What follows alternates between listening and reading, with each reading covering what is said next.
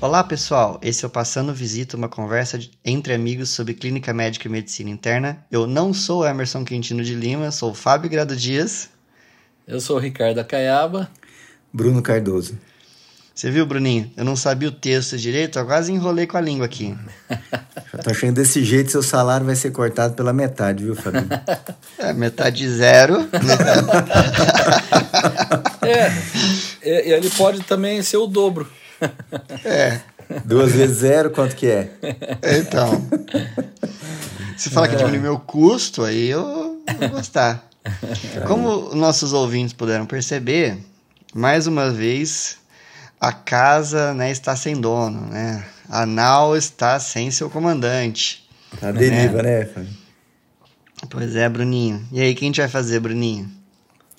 Ah, vamos aproveitar que, que a gente tá sozinho aqui, Fabinho, né? Nós três só. Vamos, vamos fazer uma coisa diferente aí. O que, que vocês sugerem aí? Não, a gente vai fazer um. A gente tem um caso, mas a gente pode ter aqui uma coisa sem que o Emerson não sabe, ó. Ao ouvinte, a gente vai falando até baixinho. né? A gente tem um, um, uma- um novo projeto, né, Caibinha? É, então a gente estava conversando aqui algumas ideias e a gente queria propor uma ideia aí para os ouvintes, né, é, que participam de ligas acadêmicas de clínica médica, né, e então já tem um, um interesse no assunto aí de clínica. É, A gente tem uma ideia aí. O, o Fabinho, que foi o principal mentor aí, explica aí, Fabinho. Então, ó. Então, para quem, quem nos ouve, faz parte de, de liga de clínica médica, ou até mesmo, de repente, para quem não, não faça parte de liga, mas tem interesse de ter seu caso, um caso que- problemático que vocês tiveram, ou mesmo que vocês queiram a, a temática seja discutida aqui, envie os casos para a gente. A gente vai, a gente vai fazer uma votação aqui dos casos mais interessantes. E de repente, para quem, o pro dono do caso, para quem nos enviou, a gente tem até uma surpresinha depois. Né, Bruninho? Mas não sendo dinheiro, Fabinho, o resto a gente pode dar. Vai ser Então. remunerado, né? Não, claro, não, não vai ser, mas. Não, acompanha, acompanha o- no Instagram. Nós vamos postar é, detalhes aí de como participar, né, para vocês enviarem, como que a gente vai selecionar isso. Mas acho que é uma forma legal da gente é, poder discutir casos que o ouvinte aí tem interesse, né? Então a gente sugeriu de ligas porque talvez aí um grupo de pessoas possa escolher o caso que vai encaminhar, então talvez seja interessante para mais gente, né? Mas é, é- a ideia é que vocês se sintam mais próximos aí da, da gente, das nossas discussões. Gostei Muito da ideia, viu? bem. Achei que movimentou o grupo aqui, viu, Fabinho? Gostei. Parabéns. Muito Bacana. bem. Bom, Então, se a ideia não for pra frente, viu, ouvinte? A gente é porque nós sofremos represália. Se, se o chefe cortar a ideia, a gente, a gente abandona, né, Fabinho? Então, a partir de amanhã saberemos. Bom, hoje eu venho aqui com um caso problemático pra vocês, viu? casos do Fabinho. Vamos lá, Fabinho. Tem medo dos casos do Fabinho. Isso é problema pra ele, imagina e é pra porque- gente. e- cara. não, e esse caso, gente, não é nosso. Não foi um caso que, por exemplo, é, nós tenhamos trabalhado ou tenhamos é, é, conduzido, né? Então, é um caso de colegas, né? De, é, eu não vou nem falar de especialidade, para não, já não induzir o ouvinte de cara. Vamos lá, então. Trata-se de um homem de 52 anos, engenheiro, que ele é natural procedente de Marília. A história é que ele procura. Eu vou contar um pouco antes da admissão hospitalar dele, porque ele tem uma, uma afecção aguda para ser levado ao hospital. Mas, dois meses antes de ser internado, ele começou a apresentar episódios de extrema agitação psicomotora, desorientação e agressividade principalmente nos períodos eh, vespertino-noturnos, pós de, de uma a duas horas após ingesta alimentar. Nossa. Então, olha só, ele começou a, a, a ficar agressivo com esposa, com filhos, começou a falar coisas nada a ver, do tipo Palmeiras campeão mundial. Tá grave, tá grave. Tá, é muito grave, né, Bruno? né, Cavinha? Então, é, esse é o quadro clínico, Bruninho. Esses episódios né, é, tinha uma frequência de duas a três vezes por semana, certo? E na semana pré-admissão, houve uma mudança. É, é um paciente da, do sistema público, né? Então tem aquela natural dificuldade desses pacientes, pacientes serem avaliados ambulatorialmente, né? Então até agendar consulta no clínico. Então, a, durante esses episódios, ele chegou a ser levado à emergência, mas lá na emergência, ele já, já tinha melhorado o status mental. Certo. Então, okay. não tenho muitas informações sobre essas avaliações, porque é aquela história, o pessoal faz aquela avaliação sinais vitais, examina, o paciente está bem, manda para casa, guia para ser atendido pra pelo clínico. depois. E, é. e ô Fábio, você sabe quanto durava essas crises, assim, esses episódios? Ele Demorava... não passava de um dia pro outro, assim? Não, não passava de um dia pro outro, Carbinho. Interessante, hein? Ele durava, assim, uma, duas horas, e aí ele ia melhorando. Que parece... Não sei se eu posso comentar já um pouco. Claro, vai lá, Carbinho. Não, porque, assim, focando a, a um senhor de 52 anos com crises de, de agitação e desorientação. Então, é, lembra um, um, quadro de delírio. Né? É, só que um delírio abrupto e cessa no mesmo dia, né? Do, com duração de poucas horas. Aí. Então, é, não parece aquela. Entre as causas aí de delírio, né? A gente, por exemplo, abstinência, né? Que enquanto ele não. Ou ele volta a ingerir né, o álcool ou a droga que ele está abstinente, ou ele vai ficando pior por uns dias, né? É, ou uma causa metabólica também. Geralmente é, você tem uma alteração é, é metabólica ou eletrolítica e, e, isso fica por bastante tempo, né? É, até o, o, o, fator causal aí ser, ser controlado. Agora é estranho que ele tem esse episódio e melhora em poucas horas sem relatar ter feito nada para melhorar, né? Hum. o Fabinho, uma é, pergunta aí para um diferente. Eu achei interessante a abordagem do Acaba aí, que assim, é, parece que ele tem episódios que ele, né, ele perde o contato com a realidade, fica agitado, confuso, e depois ele recupera sozinho. Isso é interessante, né? Porque dá, você falou quando ele foi levado ao pronto atendimento, ele já chegou lá e estava bem.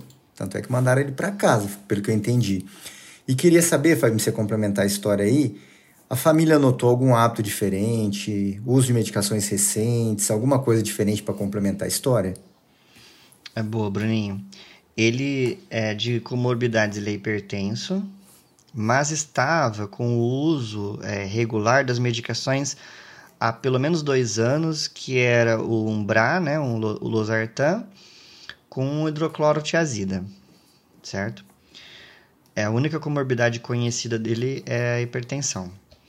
O interessante é que ah, numa das últimas é, vezes, né, até um, um, em torno de 10 dias antes dele ser admitido para internação, houve um episódio um pouco mais duradouro. Só que é, ele recebeu antipsicótico, né, deram um Aldol para ele, ele melhorou e foi para casa. Tá? É. O, semana passada, né, a gente comentou de delírio hipoativo, né? Curiosamente, é que acaba faz o é. diagnóstico é. de um delírio hiperativo. É, e, certo? E, e se ele tem relatos aí de que ele perde, como o Bruno falou, assim, perde o contato com a realidade, né? E eu não sei se eles falavam de alucinação, alguma coisa assim, porque uhum. é, alguns transtornos é, psicóticos, assim, tipo esquizofrenia e, e, e, vários outros espectros aí, né, que tem, se a gente pegar o DSM lá, vai ter um monte de tipo de esquizofrenia, né, é, algumas podem vir gradualmente em episódios, assim, é, de, de surtos psicóticos, assim, né, flutuante, né, é, então começa lembrar de algumas causas aí é, psiquiátricas mesmo, né? Uhum. Olha só, há sete dias então da admissão, ele começou ao longo do dia a apresentar alguns, é, começar a evoluir com sonolência, ah. certo? Então ele mantinha ocasionalmente episódios de agitação, né? com é, perda de parâmetros de tempo e espaço, agressividade, e oscilava com períodos de maior sonolência, certo? Lembrando que esses episódios, que num primeiro momento, os episódios de agitação, eram mais ao final do dia, né? principalmente é, uma, duas horas depois de ingesta alimentar, uh, ele começou a perder essa correlação dietética, né? Uma semana antes de internar. É, aí parece aí, uma coisa mais que já está piorando de uma forma mais insidiosa, uhum. mas é contínuo, né? Já parece Sim. que é alguma coisa que está alterando não está normalizando. Exatamente. O, o Bruninho, se Sim. esse paciente chega, porque ele é admitido por um dos episódios de sonolência, tá? Preocupou a família, ele chegou sonolento na emergência. E aí, a avaliação inicial foi muito importante para fazer o diagnóstico, né? Que não é definitivo, né? Mas que foi uhum. o que norteou, guiou depois a condução. O que, que você acha da avaliação inicial de um paciente que chega, Bruninho, mais sonolento lá na sala de emergência? Fabinho, assim, a sonolência, a alteração de consciência é uma das, das dos sintomas, né, das síndromes é, que nos preocupam, né, um quadro neurológico, aparentemente. E como é que a gente avaliaria de uma forma mais geral na emergência? Nível de consciência, a gente faz pelo Glasgow. É, vamos ver se tem algum sinal focal ou distúrbio de, de sensibilidade. Nós não somos neurologistas, somos clínicos, emergencistas, mas a gente consegue fazer um exame neurológico simples, né? mais, mais focado. É, as pupilas, Fabinho, que eu acho que é interessante. Se eu tivesse suspeita de infecção, sinais meníngeos, e uma coisa que eu acho que é fundamental, na avaliação inicial de um paciente potencialmente grave, é um paciente com alteração de nível de consciência, qualquer que seja, fazer uma glicemia na admissão dele. Acho que isso é importantíssimo. E você falou que ele era hipertenso além de sinais vitais, que eu estou pensando aqui, ele poderia estar tá fazendo uma, uma pausa importante com baixo fluxo cerebral, tendo alguns sintomas, uhum. né? Podia estar tá fazendo um episódio de hipotensão com baixo fluxo e fazendo sintoma psicótico, alucinação, agitação psicomotora. Então, acho que essa seria a avaliação inicial. Bem eu, lembrado, eu iria por, né? esse, por esse sentido. É. Então, às vezes, também o Bruninho aqui, além de quadros metabólicos, psiquiátricos, né, que o Acaiaba aqui mencionou, o Bruninho aqui adicionou algum uh, cenário de baixo fluxo cerebral. Né? Então, uma arritmia intermitente, que pudesse eventualmente ser a causa. É, o mais boa, comum, né? Boa ideia. É, então, o mais comum, né, é que as arritmias de baixo fluxo cursem com rebaixamento do nível de consciência, né? Mas, como, o Bruno bem disse, não é impossível que isso se tratasse de, né? E, o Bruno comentou e acho de... só, só, reforçando o que o Bruno falou, é, geralmente alteração do nível de consciência chama neuro, né? A gente falou isso no outro episódio e o Bruno comentou aqui. Não precisa, né? Avalia se tem sinal focal, né, de um déficit motor localizado, né, por exemplo, alteração pupilar ou é, é, é, crise convulsiva, por exemplo, né? Poderia pensar num pós-equital, por exemplo, ele ficar sonolento. É, se tiver alguma dúvida disso, né, aí faz sentido um parecer do neurologista se, se houver no serviço, né? Mas se não, se não tem um déficit focal específico, é, essas alterações do, do, do, nível de consciência é, têm causas mais frequentes né, do que o, o, quadros neurológicos, assim, que seria, como a gente comentou, é, um AVC muito localizado, específico, para dar um, um nível de consciência muito alterado, não faz muito sentido, né? Muito bem. O, você sabe, Bruninho, que às vezes o pessoal pergunta, né, que a gente está falando aqui, no, quando eu perguntei para o Bruno, né, é o ABCD da avaliação inicial lá na sala de emergência, o Bruno está falando do D. Sim. Avaliação neurológica, né? É. Não nos esqueçamos, né? Uma vez feita a avaliação respiratória, cardiovascular, né? É, todo paciente neurológico, estou aqui parafraseando o Bruno, tem que ter avaliação de pupila, tem que ter avaliação de glicemia capilar, pesquisa de déficit sensitivo motor, avaliação do Glasgow e, eventualmente, a, a, depender do contexto, uma avaliação de sinais de agitação meningia, né? De repente, fazer ali um, um Kernick, Brudzinski. Mas você sabe, Bruninho, que uma vez me perguntaram se paciente que vem com déficit sensitivo motor, né? Então, um paciente que você está achando, fazendo hipótese de um AVC, por exemplo, se precisa mesmo fazer glicemia capilar, que do ponto de vista de farmacoeconomia, né, você já vai pedir exames séricos e glicemia sérica é muito mais barato do que a fitinha de destro.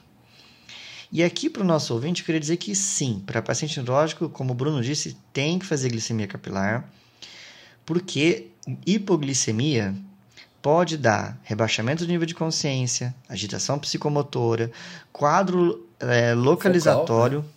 Porque e a explicação fisiopatológica é a seguinte, né?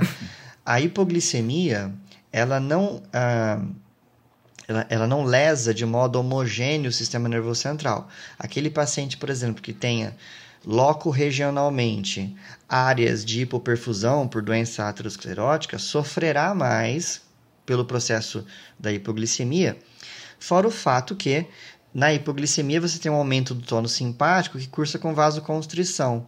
Você pode ter vasoconstrição em cima de placa. Uhum. Certo? Então, aquele paciente que tem um território carotídeo lá cometido, a hora que ele faz a vasoconstrição no é, é, secundário aumento do tônus simpático causada pela hipoglicemia, ele faz o déficit. Você corrige a hipoglicemia e o déficit some. Certo. Né? Então, assim, então não dá para você excluir formalmente hipoglicemia em nenhum quadro neurológico. Fabinho, só complementando aí, eu vou, eu vou dar deixa se depois você complementa, que você tem mais propriedade para falar. Inclusive nos quadros de hiperglicemia, Fabinho, a gente pode ter alterações neurológicas também, né? Tem alterações pode. até reversíveis que a gente às vezes vê no exame de imagem. O, claro, o mais provável é na hipoglicemia, mas na hiper a gente também pode ter quadro neurológico, né? Pode, pode sim. É, hiper, hiperglicemia pode estar associado a um estado de hiperosmolaridade Isso, associado, né? Um estado hiperosmolar, geralmente. É, principalmente em, em paciente idoso.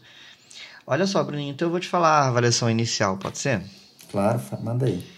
Então, na parte da avaliação neurológica, no, no ABC, normal, né? Então, viérias pérvias, respiratório, o paciente não tinha sinais de hipoxemia, ausculta normal, cardiovascular PA normal, então, é, então não havia sinais de choque. É, ritmo, pulsos é, simétricos né, e presentes bilateralmente, ausculta precordial normal. No D, né, ele não tinha sinais de déficit sensitivo motor. Glasgow na admissão era um Glasgow de, de 12, uhum. certo? Pupilas isofoto reagentes, glicemia capilar low, vem no destro, né? Tava escrito lá a letrinha LO, né? Que aparece lá no, certo. no, no glicosímetro. É, então aí acho que não fica a dúvida que, pelo menos naquele momento, o problema uhum. é a hipoglicemia. Né? Exatamente. E aí, o que, que a gente faz? Né? A gente administra glicose nesse momento. Foram administradas né, duas ampolas de glicose hipertônica, 50%, né, então 20 ml e o paciente rapidamente ele recobra o nível de consciência. E aí, aquela questão, né? É, temos um paciente, então, que chega por rebaixamento de nível de consciência, é, hipoglicemia e não é diabético.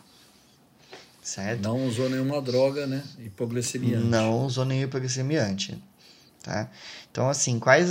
Esse aqui é o caso que, para o endocrinologista, é o mais chato. Não, mas ele é o mais chato, né? Porque é, é investigação de hipoglicemia, né? Fala aí, Bruninho. Ó, antes de você puxar a sardinha pro seu, seu pote aí, eu queria discutir uma coisa. Como médico plantonista, emergencista, o que, que eu pensaria como diagnóstico diferenciais de hipoglicemia? Uso de drogas algumas medicações que podem induzir hipoglicemia, hipoglicemiantes. E agora, foi acho uma coisa interessante que tem alguns, né, é, medica algumas medicações para arsenal aí para tratamento de diabetes que as pessoas estão usando muito para emagrecer, né? Se você sabe aí do, das, dos inibidores da, da dos análogos da GL, GLP-1 é isso, né? Uhum, isso. Isso, que pode induzir hipoglicemia, né? Não em todos os pacientes, mas pode. É, por exemplo, medicações, quadros infecciosos, principalmente infecções graves, que podem também é, é, evoluir com hipoglicemia, por exemplo, quando tem alteração hepática, ou mesmo paciente com alteração glicêmicas. E outra coisa que eu pensei, Fabinho, é algumas é, alterações metabólicas né, desse paciente aí. É, eu não sei, você pode até complementar. Por exemplo, nós estamos com um paciente lá na enfermaria com hipertiroidismo. Uhum. É, então, é, a paciente começou com alteração glicêmica, abrindo um quadro de hipertiroidismo. Né? E, é, mas, e, outra coisa, pode mas falar. É, nesse caso, o Bruninho, estava hiperglicemia ou hipo, você tá falando? Não, estava hiper. Ela ah, tinha alterações é, mas, glicêmicas ó, que ela não lembrado, tinha. Mas, mas isso aí que você está falando é interessante. Porque toda condição em que você tem um pico de hormônios contrarreguladores, né, da insulina, ou hormônios hiperglicemiantes, você pode ter descontrole de, com hiperglicemia. Né? Então, por exemplo, o hipertiroidismo aumenta o tônus simpático. Então, o aumento, o aumento do tônus adrenérgico eleva a glicemia. Né? O paciente com feocromocitoma também, certo? Usuário de drogas é, de efeito catecolaminomimético, né? Então, cocaína, né? Do tipo... Tu, uhum. Todas as situações são hiperglicemiantes. Nesse, nesse caso aqui, né? Então, olha só, por que, que eu falo que isso aqui é o mais é, é, é o, é desafio para o endocrinologista? Hipoglicemia é aquela, aquele, é, principalmente hipoglicemias graves como essa, né? Porque depois coletado o exame sérico, a glicemia sérica veio de 23. Vixe. Né?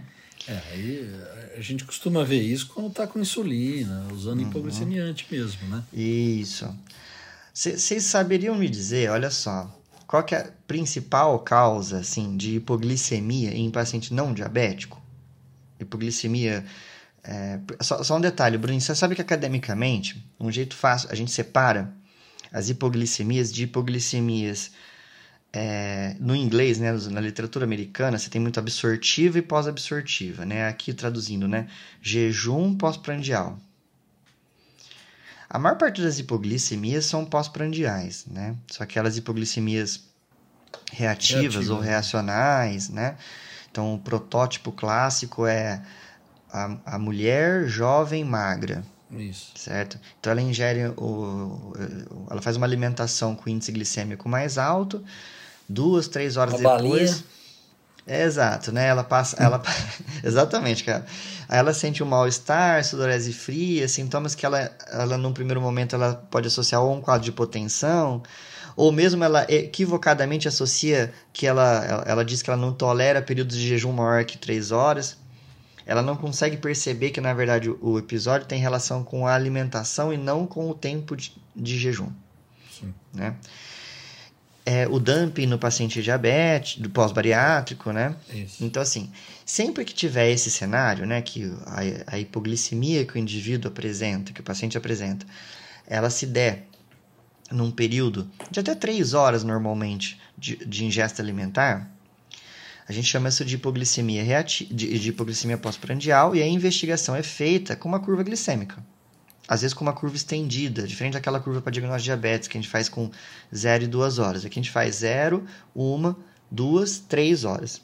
Né? Porque ela normalmente aparece de 2 a 3 horas. Certo?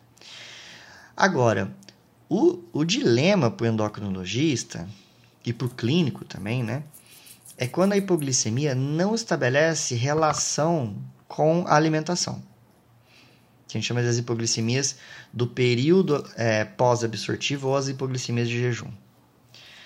Porque aí a gente tem cinco possibilidades diagnósticas. Você sabe qual que é a mais comum, Carbinha? Você, você queria chutar assim? Qual que seria das causas de hipoglicemia em não diabético, não sendo reativa? O que, que é o mais comum? Sem ser medicamento, assim? É, não, é, é que assim, você falar no medicamento, né? Não, contando medicamento, né? Porque assim, é factícia. É. É, é a factícia. E aí, Bruninho, você tem que ser meio Sherlock Holmes. Porque a, eu já. Olha só, já, curiosamente já tive caso de idoso ou idosa, né? Que, que vinha com hipoglicemia, não era diabético. Aí você ia conversar com a família e perguntava assim: é sempre. Fica a dica Tem alguém diabético na que mora junto? Aí a esposa diabética toma lá sulfonilureia, né?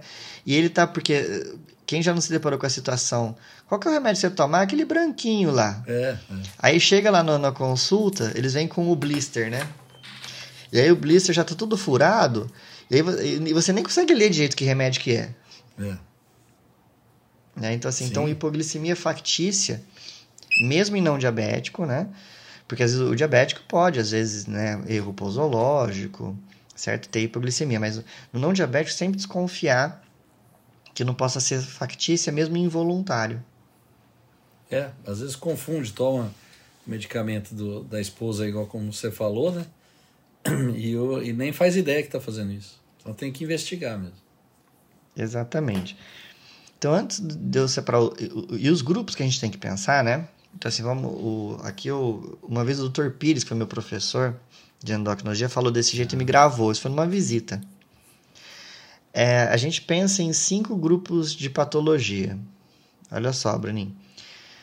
A factícia, né? Seja principalmente o uso de insulina e o uso de sulfonilureias. O insulinoma, eu coloco aqui insulinoma barra nesidoblastose. Nesidoblastose é quando você tem aquela. É raro nesidoblastose, né? Em, é, em adultos. Às vezes, às vezes a gente vê em criança, em paciente pós-bariátrico também não é super comum, mas é mais frequente aqui na população geral. Que é quando você tem áreas focais de hiperplasia de, de células de, é, da, células de Langerhans, né? Da ilota de Langerhans, perdão. Tá? Então você tem é, é um quadro como se fosse um insulinoma, mas você não tem uma imagem mostrando lesão, Certo. certo? O terceiro grupo é o grupo do- das deficiências dos hormônios contrarreguladores. Então quem que Sim. entra aqui? Entra o paciente que tem Addison, Uhum. entra o paciente que tem cirrose hepática. Aí não é nem porque deve- tem deficiência de hormônio contrarregulador, né? Mas é porque o fígado é que estoca glicogênio, o fígado que faz neoglicogênese, né? Então É, o em- paciente em tem cirrótico era muito comum hipoglicemia. isso, eles têm menos capacidade de produção hepática de glicose, né? Então, esse é o, o terceiro grupo, né? O quarto grupo são as paraneoplasias, é o paciente com doença oncológica. A hipoglicemia, às vezes, faz parte de síndrome paranel. Existem tumores que produzem IGF-2, né? Que IGF, né? A gente todo mundo lembra do IGF-1, né? O IGF é Insulin Growth Factor. Então, o IGF ele se liga em receptor de insulina, então ele pode fazer efeito insulina-like.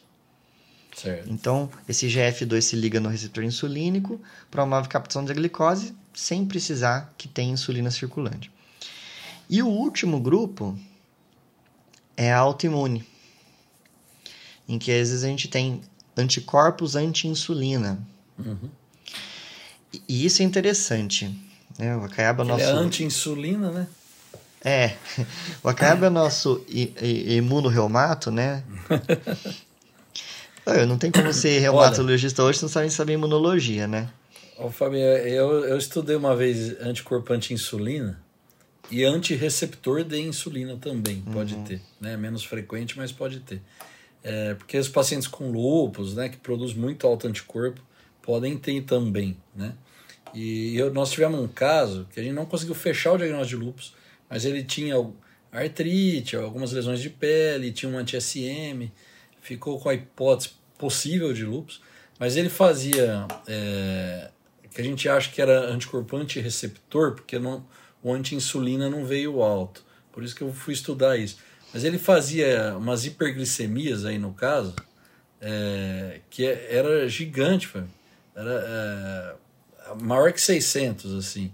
E, e você podia fazer insulina o tanto que fosse. Né? Não, não baixava, não baixava. Ele impedia a ação da insulina por estar ligado ao receptor. Então é, é, a gente chegou a fazer, se não me engano, 100 unidades de regular. Não mudou nada. Continuava acima de 600.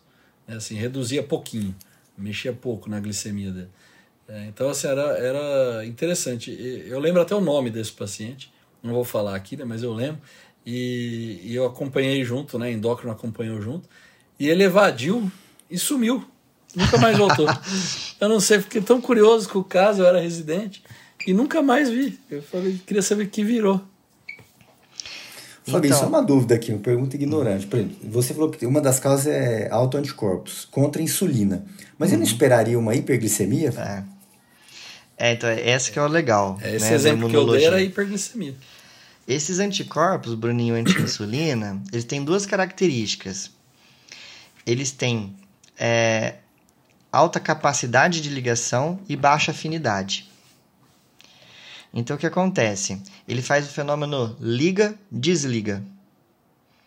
Então, em, em, cenários que normalmente tá, tem aumento da produção de insulina, você tem maior estímulo antigênico, aí você tem esse um, um boom de liberação de, desses anticorpos, eles se ligam à insulina.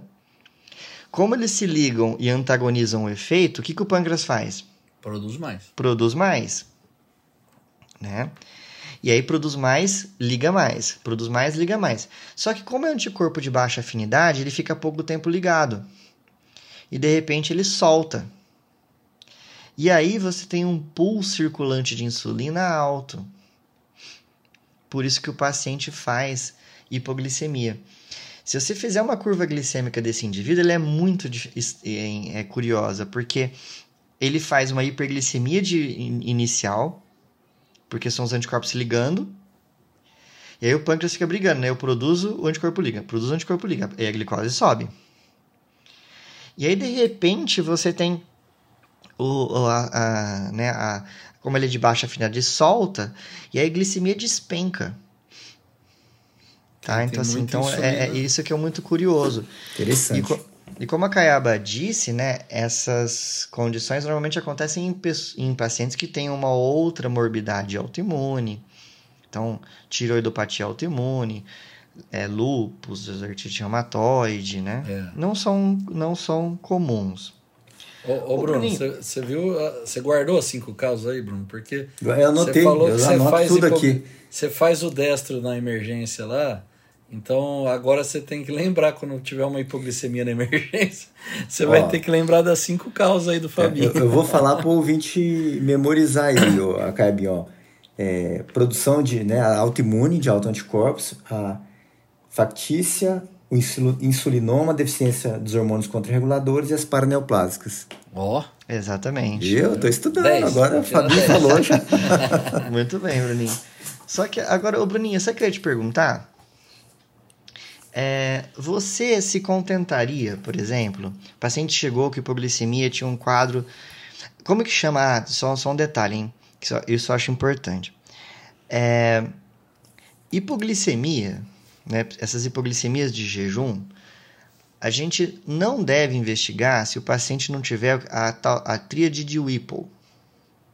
Certo? Porque assim, não sei se já aconteceu com vocês. A pessoa vai fazer um exame de rotina, tá em jejum para fazer exame, Sim. vem lá uma glicemia de 60, 50, né? Sim. Esse paciente tem que ser investigado ou não tem que ser investigado, certo? Então, olha só, a orientação é a seguinte, olha só, Kebinho, ah, não se deve investigar pacientes para causas de hipoglicemia, exceto uma situação muito infrequente, que é o cara ter uma glicemia menor que 40, uhum. certo? Aliás, a gente considera hipoglicemia, glicemia menor que 55. E, mas para investigar tem que ter glicemia menor que 55, mais sintomas é, é, típicos de hipoglicemia, né? sintomas adrenérgicos e, sintoma, ou, e ou sintomas neuroglicopênicos, e melhora da sintomatologia com administração de glicose. Tá, então a tríade de Whipple é essa: eu tenho hipoglicemia documentada, glicemia menor que 55, sintomas neuroglicopênicos ou adrenérgicos e melhora destes com a diminuição de glicose. Certo? certo? Porque existe um negócio, né, assim, uh, que a gente não comentou aqui. A glicose, ela pode ter como se fosse uma pseudo-hipoglicemia. Né? Isso em exames né, séricos, não na glicemia capilar. Né? Aliás, até na glicemia capilar, paciente às vezes chocado, faz muita vasoconstrição, ah, sim, às é. vezes você pode ter. E, e aumenta o consumo. Né? Isso. Né? Agora, por exemplo, nessa linha que a falou de consumo, você colhe um exame de sangue, deixa lá no tubo e demora para processar, a glicose, porque você tem celularidade naquele sangue, né? Você pode ter consumo de glicose, então o valor ele vem um pouco mais baixo, lembramos disso. Então a gente sempre desconfiar, por isso que não é para ficar investigando o paciente com de, por, como, por causa de hipoglicemia, se ele não tiver a tríade de Whipple. Certo. Mas, Bruninho, o que eu queria perguntar para você é o seguinte: você acha que é necessário é, pedir outros exames lá na sala de emergência para um paciente que chega assim com. Que, é, que, parece que ele preencheu o trilho de Whipple, né? Você administrou glicose, ele melhorou. É o 23, né? Você falou, né, Fabio? É, então assim, você acha que seria interessante pedir alguns exames lá na sala de emergência?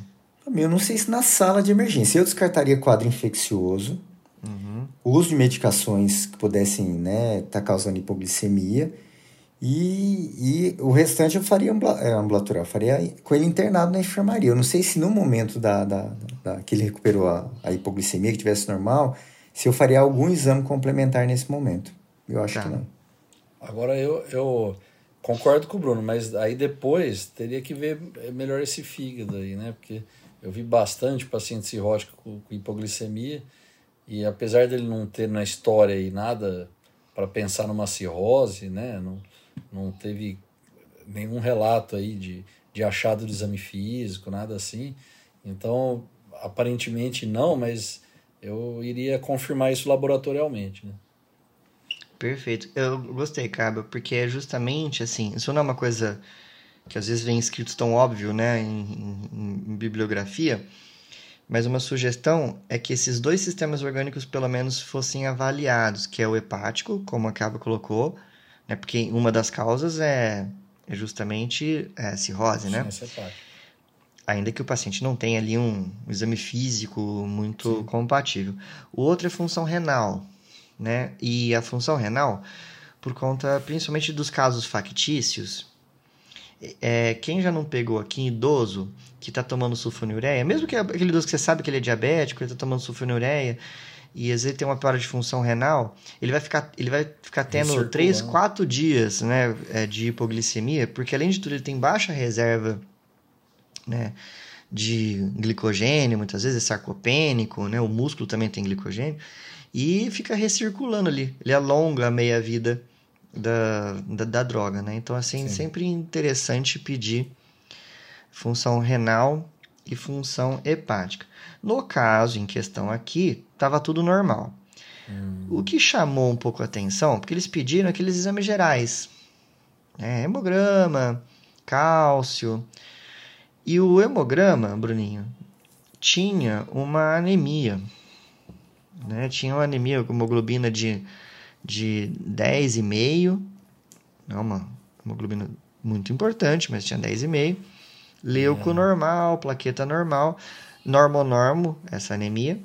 E um cálcio discretamente aumentado, né? 10,5. Hum. Certo?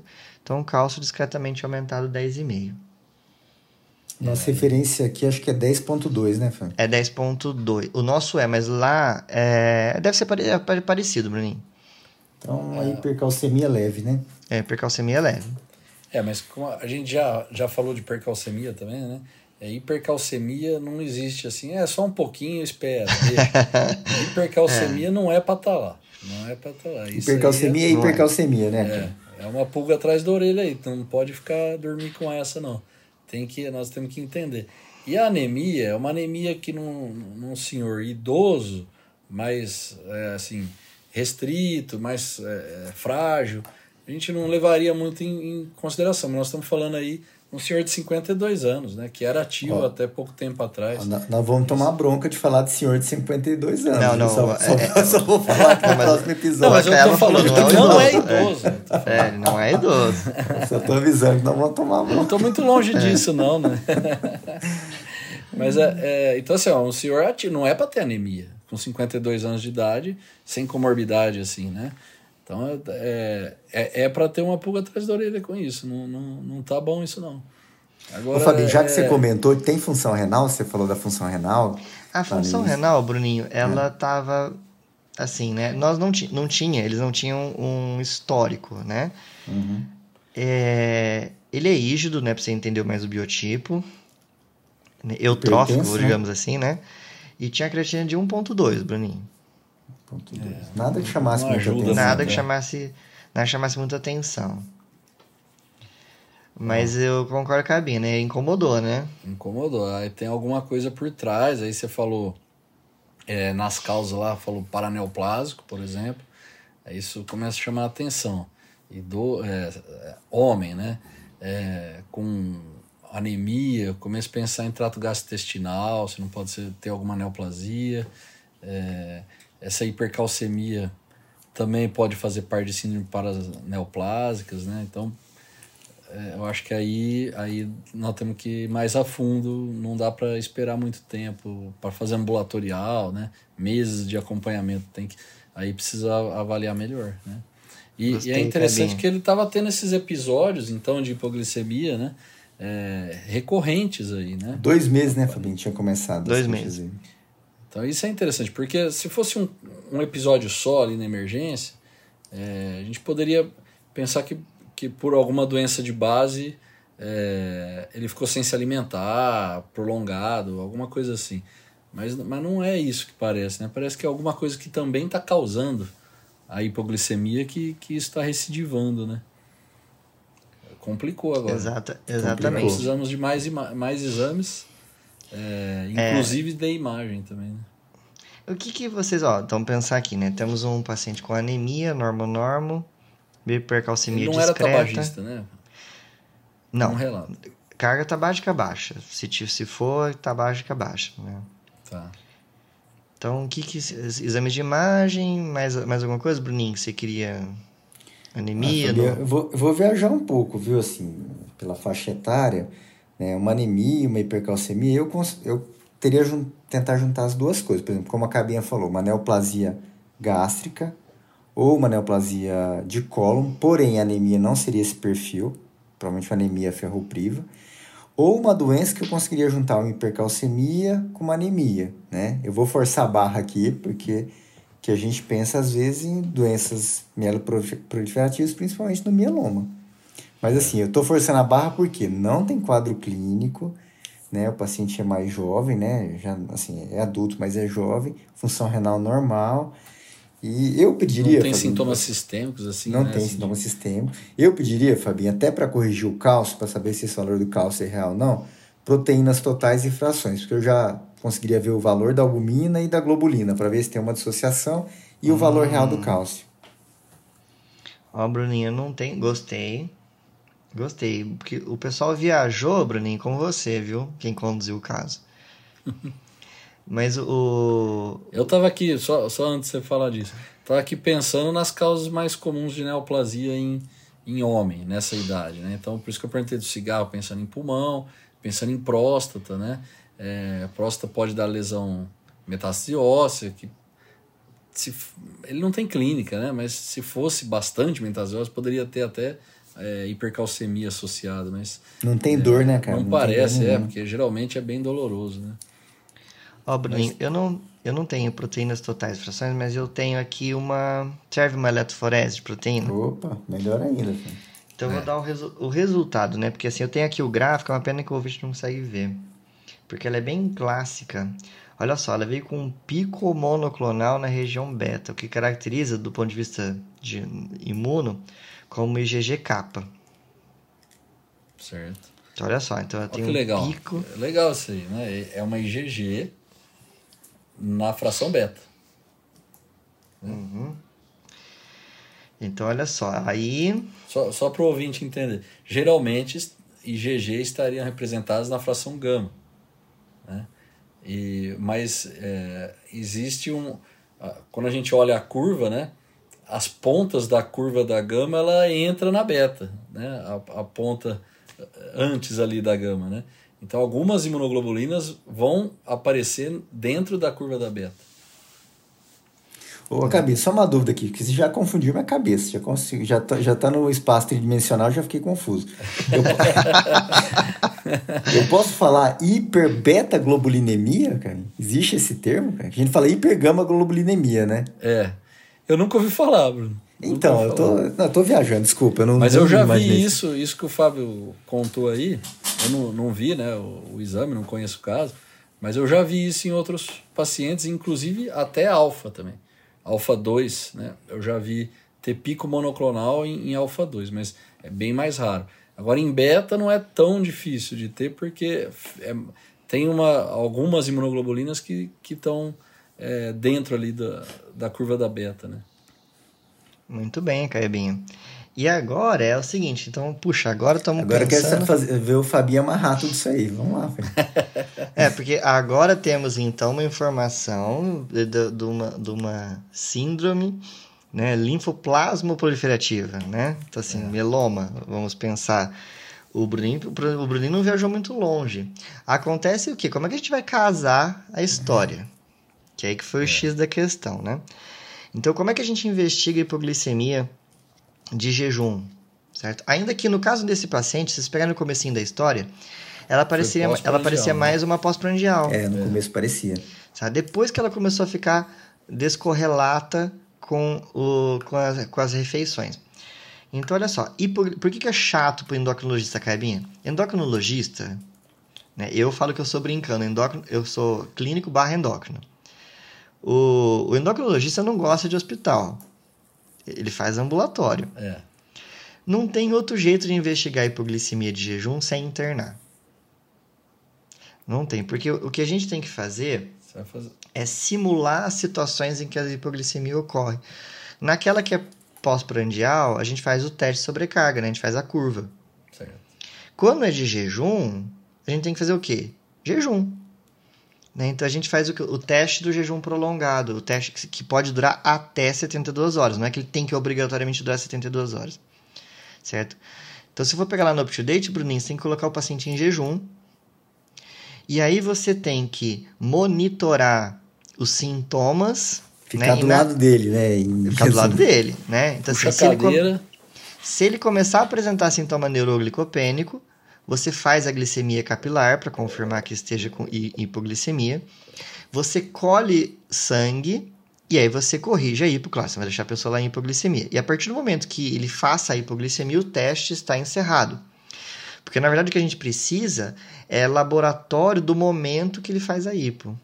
Ô, Fabinho, só pra entender, ele teria que fazer uma tríade de Whipple na sua cara para você colher os exames, é isso? É, ele, é, exato. Ele tem que fazer ali uma. Não é a tríade, né? Pelo menos as duas primeiras, sintoma e hipo. né? Depois ele vai corrigir, claro, aí vai ter a tríade. Mas ele tem que fazer né, o hipo para você colher o sangue. E aí, o que, que a gente faz? O Bruninho, a gente falou cinco, os cinco grupos, né? Desses grupos, a gente, para separar o joio do trigo, a gente usa a insulina. Né? Então, porque dessas, destas, existem as que são hiperinsulinêmicas e as hipoinsulinêmicas. Por exemplo, uma factícia é hiperinsulinêmica, seja por sulfonilureia, que é a produção endógena, seja por administração de insulina. No insulinoma, hiperinsulinêmica, tá- tendo um aumento da produção de insulina. Na exidioblastose, mesma coisa. Na deficiência dos hormônios contrarreguladores, é hipoinsulinêmica. O paciente está fazendo hipo porque não consegue Contrabalancear, né? isso, exatamente. Na paranel é hipoinsulinêmica, porque quem está fazendo a glicemia caria é o GF2. E na autoimune, ela normalmente, como é a maioria anticorpo anti-insulina, ela é hiperinsulinêmica. Tá? Então, olha só, Bruninho, se eu souber quanto que está a insulina no momento da hipoglicemia, eu já, eventualmente, já desvio minha condução de investigação para um lado ou para outro. Detalhe, o que é considerado hipoinsulinêmica e hiperinsulinêmica? Não é o valor de referência do laboratório, obviamente, porque em hipoglicemia o que se espera fisiologicamente? Glicose suprimida. É. Insulina. Então, então se a metodologia laboratorial for né, eletroquimiluminescência, normalmente a gente usa o valor de 3. Tá? Então, insulina menor que 3, insulina maior que 3. Maior que 3, prefer... e, e- e sem sombra de dúvida quando é maior que 6 Certo. né, é causa hiperinsulinêmica. Só que além da insulina, naquela amostra que você está colhendo, Bruninho, a gente colhe peptídeo C e pró-insulina. Por quê, né? Então, imaginando numa causa hiperinsulinêmica, né, a insulina veio lá é, 10, né, por exemplo. Então, caiu fora a paraneoplasia, caiu fora as doenças, a, deficiência de contrarreguladores, ficou factícia, insulinoma, blastose e autoimune. Se for factícia por sulfonilureia, o peptídeo C vem alto. Se for factícia por insulina, o peptídeo C vem baixo. Lembrar, ouvinte, que peptídeo C é uma, é uma proteína que você produz em, em condições equimolares à insulina. Né? Então, cada uma molécula de insulina é uma molécula de peptídeo C que você produz. Certo. Então, você, com isso, você sabe se aquela insulina que está ali circulando veio do pâncreas uhum. ou veio de fora. Né? Tá. O, a proinsulina é a molécula pré-formada. O pâncreas normal libera muito pouco proinsulina na corrente sanguínea. Então, você tem uma relação, né? Insulina para insulina, que normalmente é de 3 para 1, mas até menos que isso. Só que o insulinoma, às vezes acontece uma desproporção. Você está produzindo tanto e de modo anômalo que às vezes você joga, você começa a jogar molécula pré-formada em maior frequência, então você tem uma relação de proinsulina às vezes maior. Certo certo? Então a gente usa muito a proinsulina para tentar diferenciar um insulinoma de uma factícia, certo? E aí, e aí a... nesse. Ah, pode concluir o raciocínio, depois eu vou falar do caso. Não, é que. E, e para pensando na autoimune, a gente dosa o anticorpo anti-insulina. Também pode usar o antireceptor de insulina, como a Caibinha disse. Mas a gente normalmente. O, é mais, o mais difícil, importante né? é o anti-insulina. É, anti Com um detalhe é que é o seguinte: a autoimune só é aquela que você encontra os níveis mais altos de insulina. Você pega insulina, Bruninho, por uma hipoglicemia, insulina de 100, 150. Porque você imagina, produz, o anticorpo prende. Produz, o anticorpo prende. Anticorpo, o anticorpo prende. Então, e são as, normalmente as mais difíceis de, de lidar, são as mais graves. Uhum. Porque você fica dando glicose em bolos, glicose em bolos, glicose em bolos, glicose em bolos, e a glicemia não sobe. Né? E, a, e ela é a que mais confunde porque ela pode dar esse fenômeno de aparentar ser pós-prandial. Porque é na hora que você tem um aumento rápido da liberação de insulina quando o paciente come, é, você está jogando, tá jogando antígeno né, na corrente sanguínea. Então os anticorpos respondem mais. Outra dica né, para insulinoma que, né, é que normalmente o paciente reporta às vezes algum ganho de peso, né? Porque ele, ele, ah, ele tem um aumento no hormônio que é anabolizante. E é mais insidioso, né? E é mais insidioso. O que, que você ia falar, Kevin? Desculpa. Não, pensando no caso aí, né? A gente tá. Eu, eu tinha sugerido Paranel, né? E, e agora nós estamos pensando aí com hiper gama ou, ou hiper beta aí, não sei como é que vai ser o nome, mas um pico monoclonal, hipercalcemia e anemia, pensando em mieloma, né? É, talvez aí a, a, insulina possa ajudar, né? Fazer uma, uma diferença se for hiperpara, né? Para estar tá baixo, né? Foi, Ou, e olha é, só. Hiperpara não, né? Se for paraneu, né? E aí o paciente, então, ele foi posto em, em, em, em, hipo, em teste de jejum, certo? E ele com 10 horas de jejum, 10 horas de jejum, ele teve uma hipoglicemia. Certo. E o nível de insulina foi de 54, Nossa, bem estourado, alto. Estourado. Por questões acadêmicas, eles resolveram fazer um teste, como ele tinha esse começo que parecia pós é, pós-prandial, de fazer uma curva, dosando a insulina na curva também, né? A gente faz a curva insulínica e a curva glicêmica. E os níveis de insulina na curva com duas horas foram superiores a 100, foram 128, 128. Aí parece as autoimunes que você falou. Parece autoimune.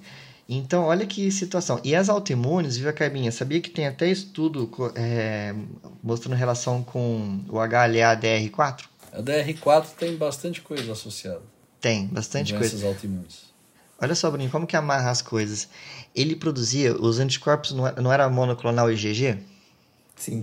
Os anticorpos anti-insulina, né, tem muita semelhança, é, são IgG, né? Então, assim, o que acontece? Ele tinha esse pico, esses anticorpos monoclonais estavam se ligando na insulina Certo? Então eles faziam esse Ele- antagonismo. Ele, ele não tinha uma doença autoimune, mas ele tinha um excesso de anticorpos que fazia o papel de um autoanticorpo. do mal do anticorpo. Porque dosaram os anticorpos anti-insulina várias vezes, todos negativos.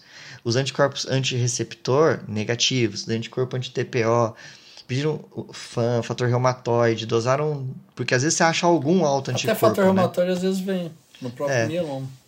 Mas o nada, nada, nada, nada positivo.